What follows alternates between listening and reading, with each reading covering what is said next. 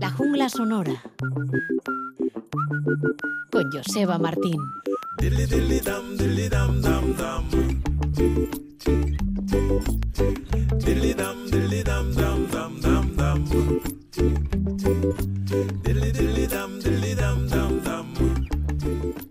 Bienvenidas, bienvenidos todos al nuevo tiempo de la jungla sonora. Seguimos aquí en la sintonía de Radio Euskadi y antes de nada os da la bienvenida quien nos habla, Joseba Martín.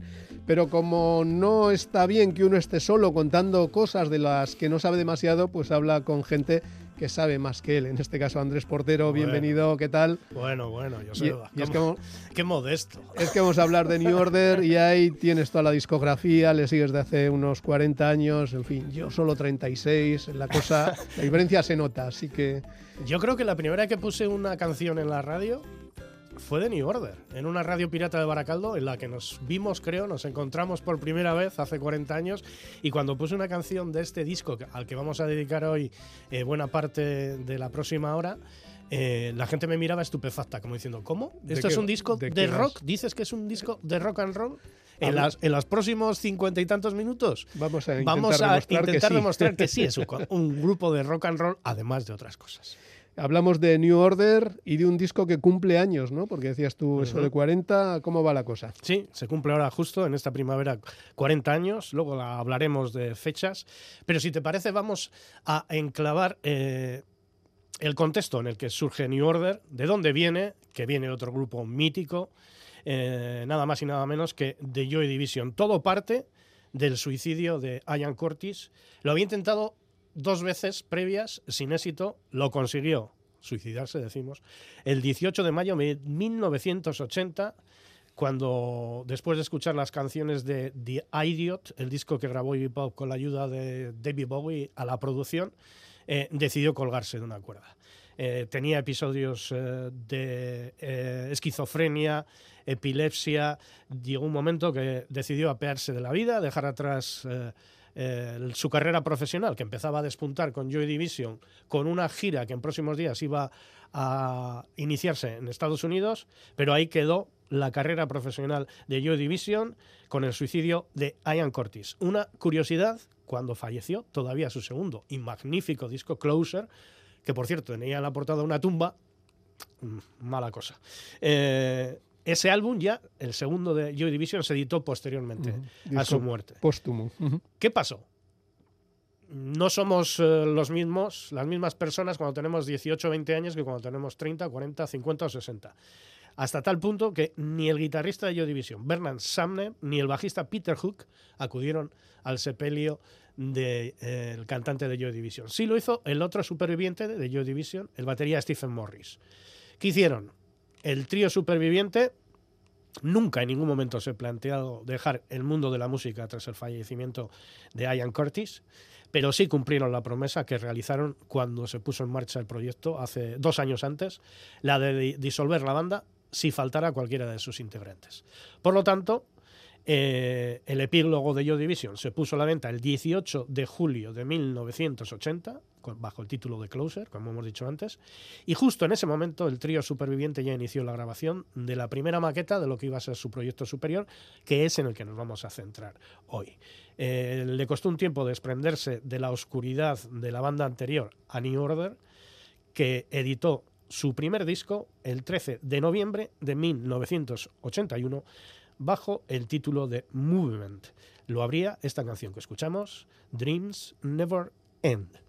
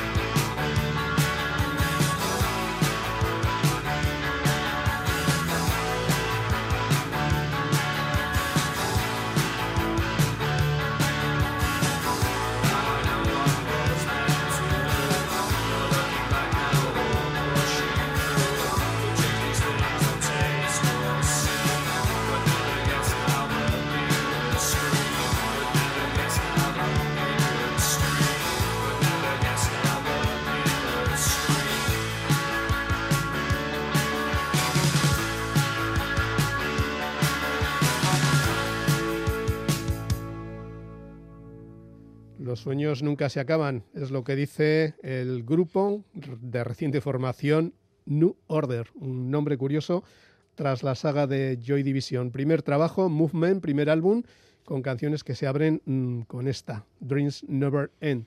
¿Cómo, ¿Qué ocurre? ¿Cómo se lo toma el personal? ¿Les ataca la crítica? ¿Les son bien recibidos? ¿Qué es lo que ocurre con este primer trabajo? Pues una especie de, mm, de, división en cuanto al recibimiento a este disco, porque sí que es cierto que ya se empezaba a advertir una nueva sonoridad en, los supervivientes de Joy Division, pero a la vez todavía no habían dejado atrás el sonido de la banda original. Estaban en un periodo, digamos, de tránsito, buscando lo, que fue, la que fue posteriormente su personalidad, su sonido propio. ¿no? De hecho, en esta canción se advierte que es muy, muy Joy Division todavía, incluso en la letra.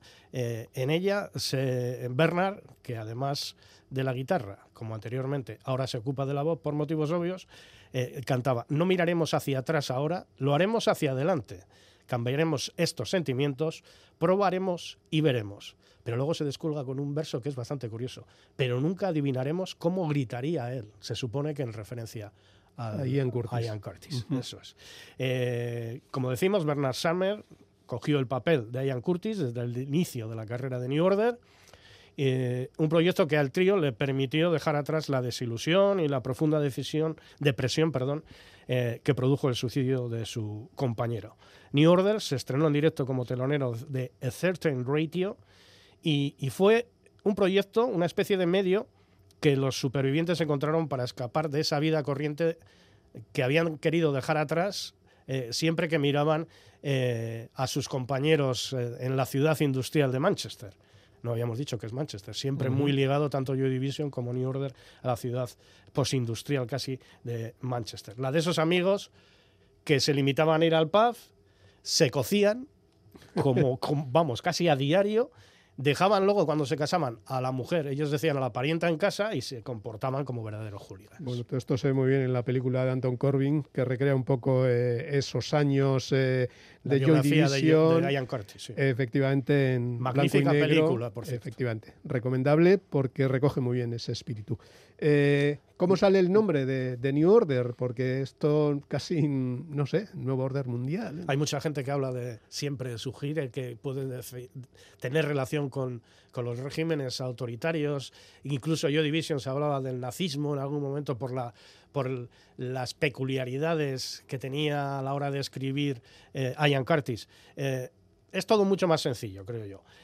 se barajaron nombres previos como The Heat y The Eternal, pero al final se optó por New Order, eso sí. Eh, para explicar de dónde surgió el nombre, hay una especie de alternativa doble. Por un lado, se defiende que se tomó de un paisaje de un libro titulado Living the 20th Century, en el que se habla de arquitectura, de un nuevo orden en ella, del situacionismo, y otra que tiene que ver con el nuevo régimen político que en esas fechas adoptaba Camboya. Lo leyeron en un periódico eh, británico, el famoso The Guardian, y, optaron por, usarlo. No hay coincidencia, ellos nunca se han, eh, han dicho claramente de dónde surgió, de, cuál de estas dos opciones. Igual ni se acuerdan. Pero, probablemente. Pero sí coinciden en que la autoría fue cosa de Rob Gritton, que fue el manager tanto de Joy Division, luego lo fue de New Order, y además fue el codirector de Factory Records, donde se publicaron, la Independiente, donde se publicaron todos los discos, tanto de uno como de otra banda. Y luego fue el socio también del club Hacienda, en el que estuvo muy involucrado también, tanto el sello por un lado como los propios New Order. Pasemos, seguimos escuchando música de New Order. Tras Movement, ese debut que estaba medio camino entre lo que habían sido y lo que querían ser. Post-punk. Eso es. Y previo al segundo disco, en el que nos vamos a centrar dentro de poquito, editaron dos más singles. El primero fue Temptation y es un disco que ya abría camino a nuevas sonoridades.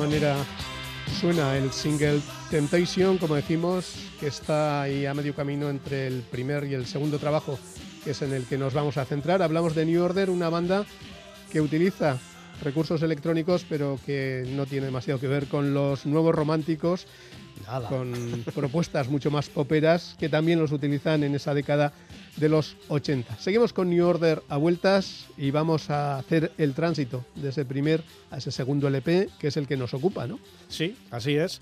Eh, antes, eh, decir que en Temptation, Bernard Summer cantaba un cielo, una puerta de entrada, una esperanza, es un sentimiento que necesito. Yo creo que está clarísimo que en ese texto se resume la intención del nuevo proyecto, de New Order, de dar la espalda a su pasado personal y profesional a través de Joy Division, dejar a un lado el dolor también y de abrirse musicalmente a otras referencias, referencias muy claras, creo yo, se apoyó inicialmente en el afterpunk del que venía, como es lógico, y también de pioneros de la electrónica como Kraftwerk y, y de bandas también eh, centroeuropeas, también alemanas, como los experimentales CAM, por ejemplo. Y luego abrieron con este tipo de sonidos las puertas a muchas cosas que llegaron después, no desde la parte, digamos, comercial del, del pop con electrónica, sino propuestas más rockeras, pero que también tenían esos sonidos. Así que fue el comienzo de muchas cosas. Sí, yo diría que fue el comienzo de los años 80 de una combinación de música de rock, proveniente clarísimamente del rock, pero de sonidos bailables y electrónicos, también en parte eh, de las influencias que ellos cogieron de la música disco, principalmente cuando viajaron a Estados Unidos. El grupo, que había partido como un trío, se amplió a cuarteto con la incorporación de Gillian Gilbert, que era la por entonces novia del batería superviviente de Joy Division y esposa ya desde hace muchas décadas, concretamente casi cuatro. Ella se ocupó de algunas de las guitarras y sobre todo de los teclados y sintetizadores que iban a ser predominantes también junto a las guitarras a partir de este 1983, que siempre me equivoco con las décadas. Muy bien, pues nos vamos hasta ese año porque es ahora, hace 40 años más o menos, cuando eh, se da forma a un disco que va a suponer un antes y un después en la carrera de New Order y que es el que nos ocupa. Nos vamos hasta la primavera ¿no? del 83. ¿Qué ocurre ahí? Concretamente a marzo de 1983, New Order entra a grabar el que es su segundo disco. Se publicó dos meses después, el 2 de mayo, y yo creo que se convirtió en, en su álbum más importante sin ninguna duda es una auténtica joya, una gema que mezcla rock, pop, afterpunk, electrónica y como tú bien dices, eh, abrió el camino a proyectos posteriores, entre los que se podía citar a Happy Mondays, a los Chemical Brothers, a The Prodigy o incluso a los Pet Shop Boys. Hay una leyenda urbana que no sé si es cierta o no, pero se corre por ahí que cuando Neil Tennant, el cantante eh, de los Pet Shop Boys, por entonces escribía como crítico musical en la prensa británica, dice que cuando oyó este Power, Corruptions and Lies, que es el segundo disco de New Order, llegó a llorar de la emoción. Vaya, vaya. Escuchamos ya la primera canción de este magnífico disco de Power, Corruptions and Lies, segundo álbum de New Order. Escuchamos concretamente Age of Consent, una canción habla de una relación fallida y en la que Bernard Summer canta una y otra vez al final, te he perdido, te he perdido, I've lost you.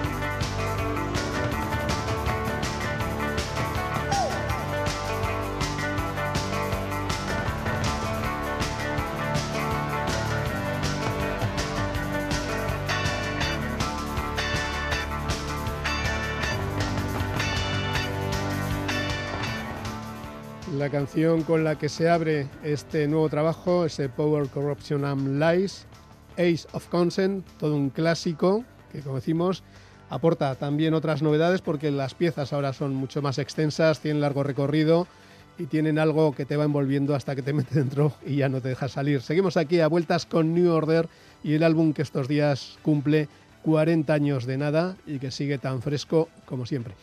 Tu turno, Andrés. Sí, en este Age of Consent estaban esas guitarras eh, que recordaban al, pasado, quizá por un lado, muy rockeras también, muy siniestras en algunas de las ocasiones, pero también había mucho ritmo, esos teclados, esos sintetizadores que abrían ya nuevos caminos. Yo creo que el brillante trabajo del bajo que sigue un poco el bajo luego hablaremos de él porque el, bajo de New Order es absolutamente referencial. Hay veces que está más en primer plano incluso que las guitarras o que los sintetizadores. Por algo será. Es porque era magnífico Peter Hook. Lo sigue siendo, pero bueno, ya no está en el grupo. El disco Power Corrections Unlike se convirtió en uno de los trabajos más importantes de la década de los años 80. Yo, que soy muy fan tanto de la banda como del disco, diría que voy más allá y es un disco referencial de la música popular y no hablo de décadas ni de tiempo, de todos los tiempos, diría yo y es por la apertura que supuso a, esas nuevas sonoridades, sobre todo ligadas a la música más pop y al uso de la electrónica. Es más evidente en algunas canciones del repertorio de este segundo disco de New Order, como mm, Five, Eight and Six, eh, pero el primero de los ejemplos de esos aires nuevos que vamos a escuchar es The Village, una canción centrada en el amor y en el renacimiento que, suponen las relaciones, con una base muy marcada, sí que es cierto que por instrumentos todavía analógicos, eh, y las guitarras se mantienen todavía, aunque siempre, a partir de ahora, propulsadas por la electrónica, que abrieron camino a ese synth pop eh, que acabó marcando los 80, en muchos casos por la onda más comercial, como hablabas tú antes de los nuevos románticos.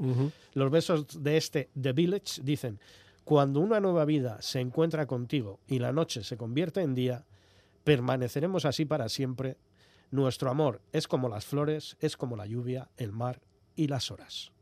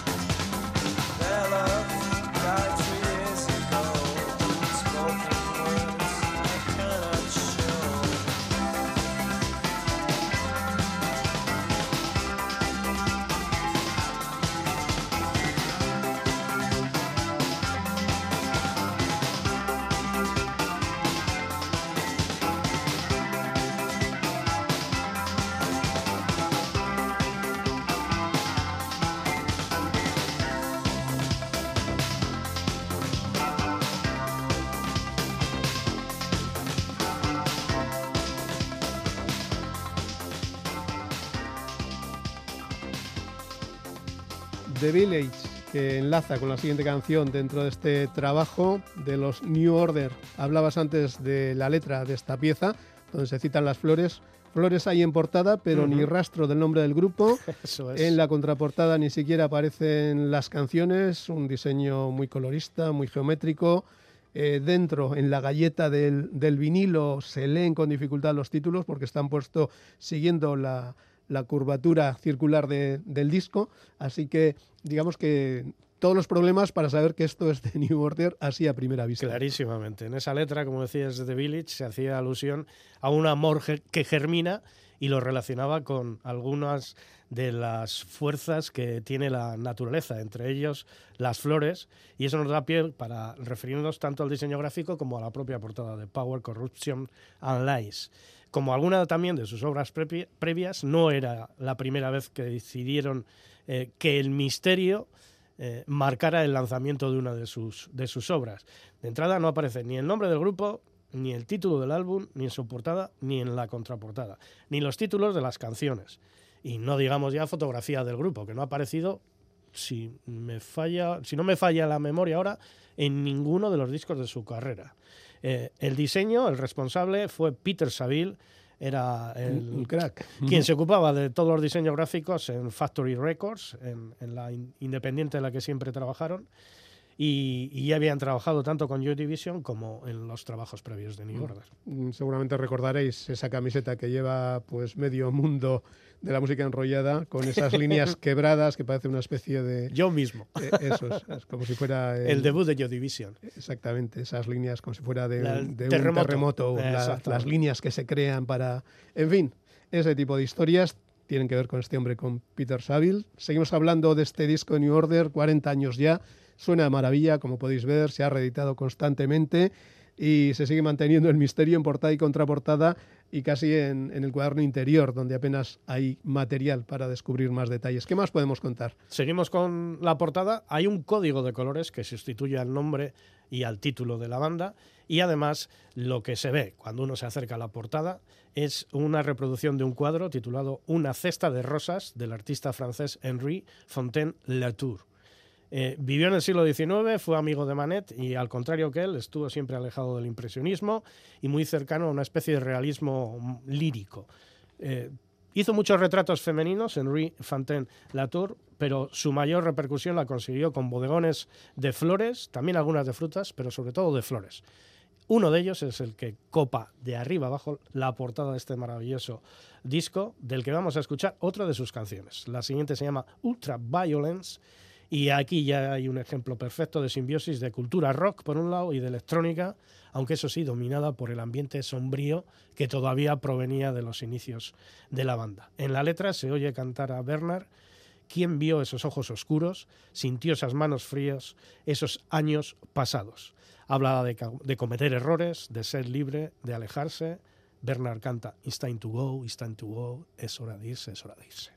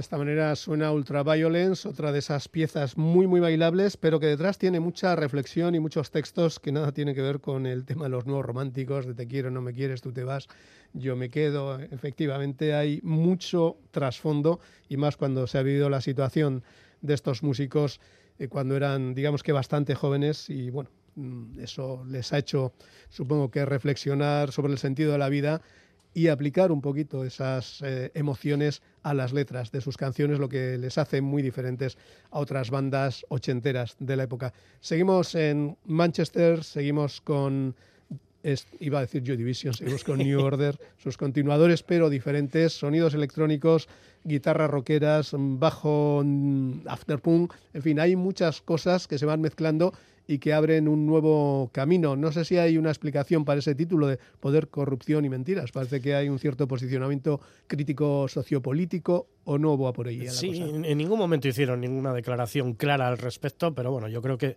está muy claro que, el arte, la creación, siempre estaba por delante. En el caso de Joy Division, hemos hablado de la portada, esas, esa especie de deseo de, no comercializarse, entre comillas, ¿no? de su afán por el arte de por sí.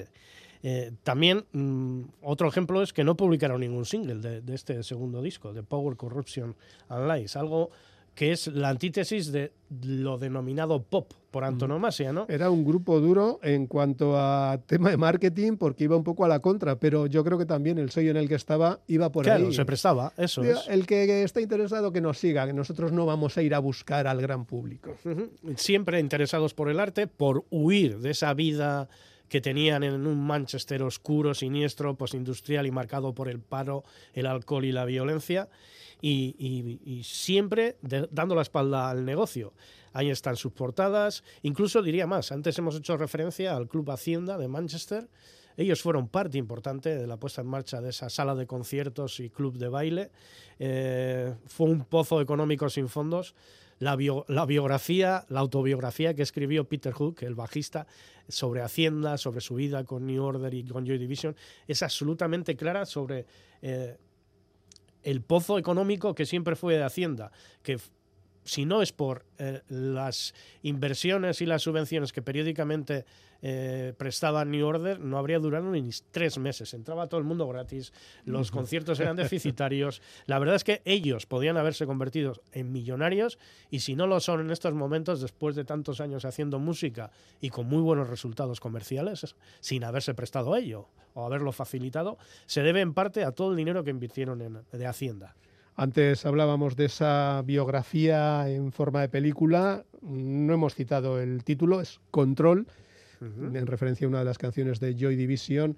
Es del año 2007, Anton Corbin, que es uno de los grandes fotógrafos, la hizo en blanco y negro y retrata un poquito pues todos esos últimos y, complicados años de Ian Curtis, del cantante de Joy Division, todo ese entorno, esa escena del post-punk y demás, eh, una ciudad industrial con no muchos eh, eh, salidas. no muchas salidas, como ocurría en buena parte de esas ciudades del norte de, Inglaterra y demás. Y dicho queda para que nadie se nos despiste. ¿Qué más podemos añadir o qué podemos escuchar ahora? Pues vamos a escuchar la pieza quizás eh, más pop, podríamos decir, de este segundo disco de New Order, Power, Corruptions and Lies, y que es la que podría haber optado a ser el primer single de este fantástico disco si hubieran optado por, por editarlo. Eh, está liderada clarísimamente por los sintetizadores que son casi elegíacos de Gillian Gilbert y por la exótica participación, yo creo que es una melódica, hay gente que habla de armónica, a mí me parece que es una melódica, aunque es un sonido un poco extraño. Y es una canción que ha sobrevivido 40 años, sigue sonando de forma regular en los conciertos del siglo XXI de, New Order aunque desde hace ya bastantes años Peter Hook ha abandonado la formación y está trabajando en solitario, incluso eh, calcando en algunos conciertos discos de la discografía tanto de New Order como de Joy Division eh, en completo, íntegros, de, primero, de la primera canción a la última. Eh, como decimos, la canción se llama Your Silent Face. Muchos piensan que en su letra, que es muy cortita, y, casi testimonial, es casi un instrumental. Eh, sigue vivo el fantasma del viejo amigo Ian Curtis cuando Bernard Summer canta. Nunca ha vuelto a ser lo mismo, ni oír, ni respirar, ni el movimiento, ni los colores. Solo silencio.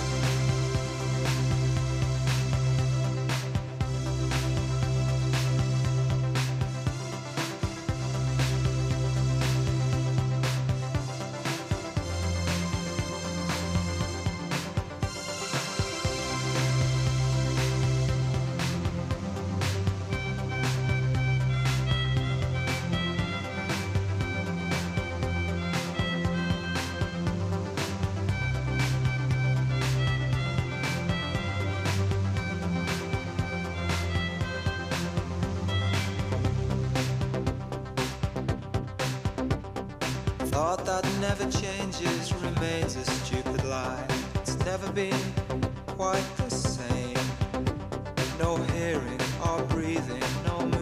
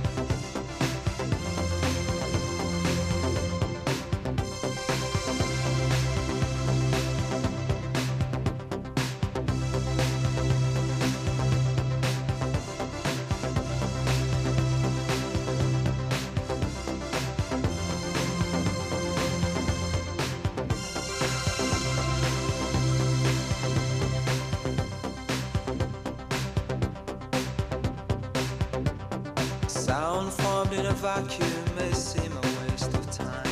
It's always